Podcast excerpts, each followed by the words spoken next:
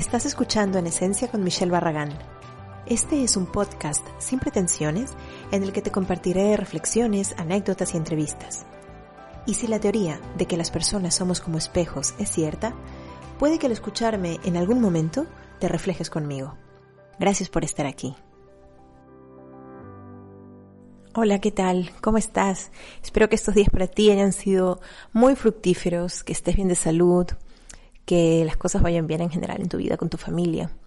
Yo he tenido unos días bastante intensos, interesantes, eh, divertidos y muy ocupados, porque estoy en un proyecto del que en algún momento había comentado, que les hablaría más adelante.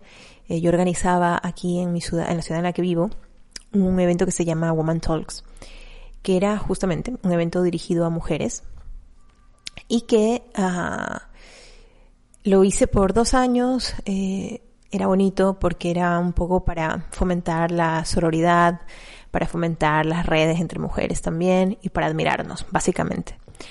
Pero llegó la pandemia y la COVID. Entonces todo esto tuvo que, que detenerse, ¿no? Y como varias personas me, me, preguntaban cuando hacía el siguiente, si lo hacía online o no, la verdad que yo con el online eh, creo que llegué a un punto de saturación entonces no me vi, pero sí eh, hice evolucionar esta idea hacia un programa de televisión. Y ahora estoy en ello. Eh, hemos hecho una sociedad con una productora y eh, muy probablemente pues salga este programa y estoy en toda la, la organización, el previo, a, bueno, empezando con las grabaciones y demás. Entonces es algo súper bonito, pero muy distinto a lo que yo estaba haciendo aquí en, en Girona. Sí que en Ecuador tuve bastante experiencia en esta área, pero aquí no. Entonces es, es, gracioso porque tengo mucho trabajo, pero más que mucho trabajo es el hecho de que tu mente la tienes que dividir, ¿no? A veces cuando tienes unas cosas sobre un mismo tema, bueno, más o menos vas por allá, pero cuando estás haciendo cosas muy distintas, entonces sí es como que el cerebro se tiene que dividir, ¿no? Y tener la claridad para poder ejecutar esto y aquello. Así que estoy siendo increíblemente eficiente y me estoy tratando de organizar lo, máximo. Voy milimetrada literalmente. Y hay momentos en los que me veo, pero al filo de la navaja del caos. Por suerte aún no me he visto meterme y, bañarme y nadar en el caos como lo he hecho otras veces. De momento creo que lo voy llevando bastante, de manera bastante elegante. Así que sobre todo me refugio yo bastante. Mi chikung, mi meditación son como mi ancla tierra para no volverme loca. Pero justamente en estos días que estoy así, ¿no? Con muchas cosas por delante y por hacer, recordaba a, a un señor que conocí, un empresario eh, que admiré mucho en Ecuador, cuando yo organicé uno de mis primeros eventos así eh, de manera independiente, que los organicé con mi mejor amiga en ese tiempo, eh, eran unos encuentros holísticos que luego se convirtió en una feria, ¿no? Pero empecé con unos encuentros que los hacía en un hotel, en los salones de un hotel. Entonces, para poder eh, tener los salones, eh, pues hablé con el gerente y eh, para negociar los precios, que al final él se portó increíble conmigo. Y nos hicimos amigos. Entonces era increíble tener una persona de tanta experiencia porque él, bueno, era gerente aquí, pero tenía otras empresas y lideraba muchas cosas. O sea, una persona que admiraba muchísimo yo y que yo creo que en ese tiempo ya tenía seguro más de 60 años. O sea, ya era una persona de una edad y tenía una claridad mental que abrumaba. Entonces él me decía que una de las cosas que él había aprendido durante todo este tiempo de, de eh, profesional es que era importante atender las cosas grandes sin olvidarse de lo pequeño. Que ahí para, para él era la clave del éxito empresarial, ¿no? Y de la vida. Entonces, por ejemplo, él me decía que cuando él, alguien contrataba, o sea, se contrataba a alguna persona, o sea, piensa que era un, hotel grande, ¿no? Y, y, bueno, y tenía otras empresas. Pues él siempre antes de que se le diga que sí o que estaba contratado, él necesitaba verlo. Y daba igual ser una persona que iba a ser, a ocupar un cargo como director de marketing, como si iba a, a, a, hacer las camas del hotel. O sea, le daba igual. Pero él decía que era importante eso. Y para él, por ejemplo, eso era, era lo pequeño, ¿no? Saber cómo el rostro de cada persona que trabajaba con él, tener esa sensación de que esta persona sí iba a dar eh, lo que él esperaba en una empresa o no.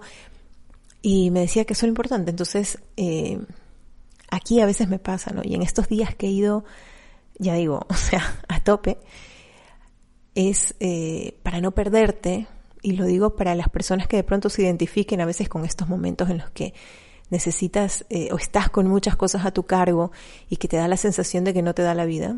Sí te da la vida, sí que te da. Lo que pasa es que tienes que poner conciencia. ¿no? Eh, para mí, o sea, lo digo con experiencia, tienes que poner conciencia. Entonces, eh, el otro día estaba pues yo eh, entre la computadora, en la laptop, estaba trabajando y tenía que terminar unas cosas. Y luego tenía una consulta, tenía que volver a la consulta porque tenía consultas por la tarde y tal. Pero no había regado mi jardín. Y ese era el segundo día. Hacía un sol que no era normal, porque aquí ahora empieza el verano, pero esta semana pasada, a principios de la semana pasada, realmente hemos hecho un cambio de temperatura súper fuerte. O sea, hemos pasado de una primavera con mucha lluvia, con un frío un poquito y tal, a un calor, calor de, de agosto, ¿no? Y estamos en junio aún. Entonces hacía un sol que no era, no era normal. Y, y yo recuerdo que estaba pasando por el patio porque me compraba una hamaca y estoy ahí, o sea, se ha convertido en mi oficina. Estaba ahí concentrada en lo que tenía que hacer, pero se me vino así claramente las palabras de, de este señor y veía mis plantitas, que parece una tontería, pero veía mis plantitas encogidas de lo secas, ¿sabes? O sea, que las veía sufrir, o sea, no sé cómo explicarlo, pero yo sabía que estaban sufriendo en ese momento, por el calor y por la deshidratación, obviamente. Y, o sea, yo pensé, no, ahora no puedes, o sea, tienes que terminar esto. Pero recordé esta conversación y, me levanté y dije, no, tengo que atender lo pequeño. Entonces, para mí en ese momento, lo pequeño era regar mis plantas. Porque aparentemente es una tontería, dices, bueno, ya las riego mañana. Pero no es tan tontería, o sea, cuando, sobre todo cuando tú te das cuenta que hay una situación que no, que no está bien, que no, por ejemplo, yo en mi caso en ese momento estaba viendo que no estaban cómodas, o sea, y de hecho yo sentía que estaban sufriendo. Y, y pensé, no, esto no, no, no puede esperar, ¿no? No puede esperar esta incomodidad, ¿no? De un ser vivo no puede esperar. Entonces regué las plantas, tal, y me senté y sí, acabé esto que era importante, que tenía que mandar un, correo a una persona muy importante y tal. Pero primero regué mis plantas. Y me sentí muy bien, y por eso comparto esa historia, me sentí muy bien. Y así con otras cosas, ¿no? Eh, no sé, por ejemplo, mi hija pequeña habla mucho. no sé por qué, no sé a quién se parece, pero habla mucho. A ella le, gusta explicar. Bueno, mis dos hijas han sido así, ¿eh? la mayor era igual y todavía a veces. Pero la pequeña también, ella eh, necesita explicar y expresarse. Entonces, ah, hay momentos en los que estoy, claro, con la cabeza, vamos, en 20 cosas. Y sin embargo, cuando pongo conciencia, digo, a ver, ella necesita que la escuches presta la atención. Entonces, presto atención y es lindo, porque me explica cosas lindas, ¿no? Eh, y nos conocemos más. O sea, al final con los hijos también la relación viene de estas cosas pequeñitas a veces. Escuchar, como dice mi, pareja, sus batallitas, ¿no? Eh, las cosas que le pasan en la escuela, sus amigos, sus aventuras que para nosotros puede parecer algo sin, sin mayor importancia, pero que para ellas son su mundo. Entonces, eso era, es lo pequeño, ¿no? Aparentemente que a veces nosotros es de las primeras cosas que pasamos, no, no, ahora no puedo. Pero justamente cuando atendemos esto que aparentemente es pequeño, eh, nos da unas satisfacciones bastante grandes y nos hacen no perdernos en el caos, justamente. Para mí estas cositas pequeñas como, como mi jardín, como el comer bien, que es otra de las cosas que normalmente abandonamos, ¿no? Y, esto a veces nos está pasando en estos días y es volver, o sea, si yo sé que el desayuno pues no ha sido decente, lo cual me pasa poquísimo, porque realmente el desayuno sí es una cosa que para mí es sagradísima. Pero sí que a veces al mediodía o qué sé yo, sobre todo si la pequeña no come en casa, que hay días que se está quedando a comer en la escuela, eh, ya es como, bueno, da igual. Pero no, no, luego a la tarde digo, no, esto no puede ser. O sea, tenemos que comer bien. No podemos abandonar eh, la salud así, ¿no? Dices un día, pero es que luego un día se convierten en dos, en tres en cuatro. Entonces, hacer las cosas grandes está muy bien tener proyectos interesantes está muy bien. Eh, sentir que sales de tu zona de confort y que, y que estás creando algo también está muy bien. Pero sobre todo, sobre todo, sobre todo es súper importante no olvidarte de lo pequeño, de esas cositas del día a día, de eso esencial, de eso que, que a veces es lo primero que solemos prescindir, ¿no? Y creo que ahí es donde a veces cometemos el error. Una de las cosas más importantes, sin lugar a dudas para mí, es mantener la atención en lo pequeño. Porque a veces son en esos detallitos en donde están la alegría, la alegría de un día, de un día bien vivido.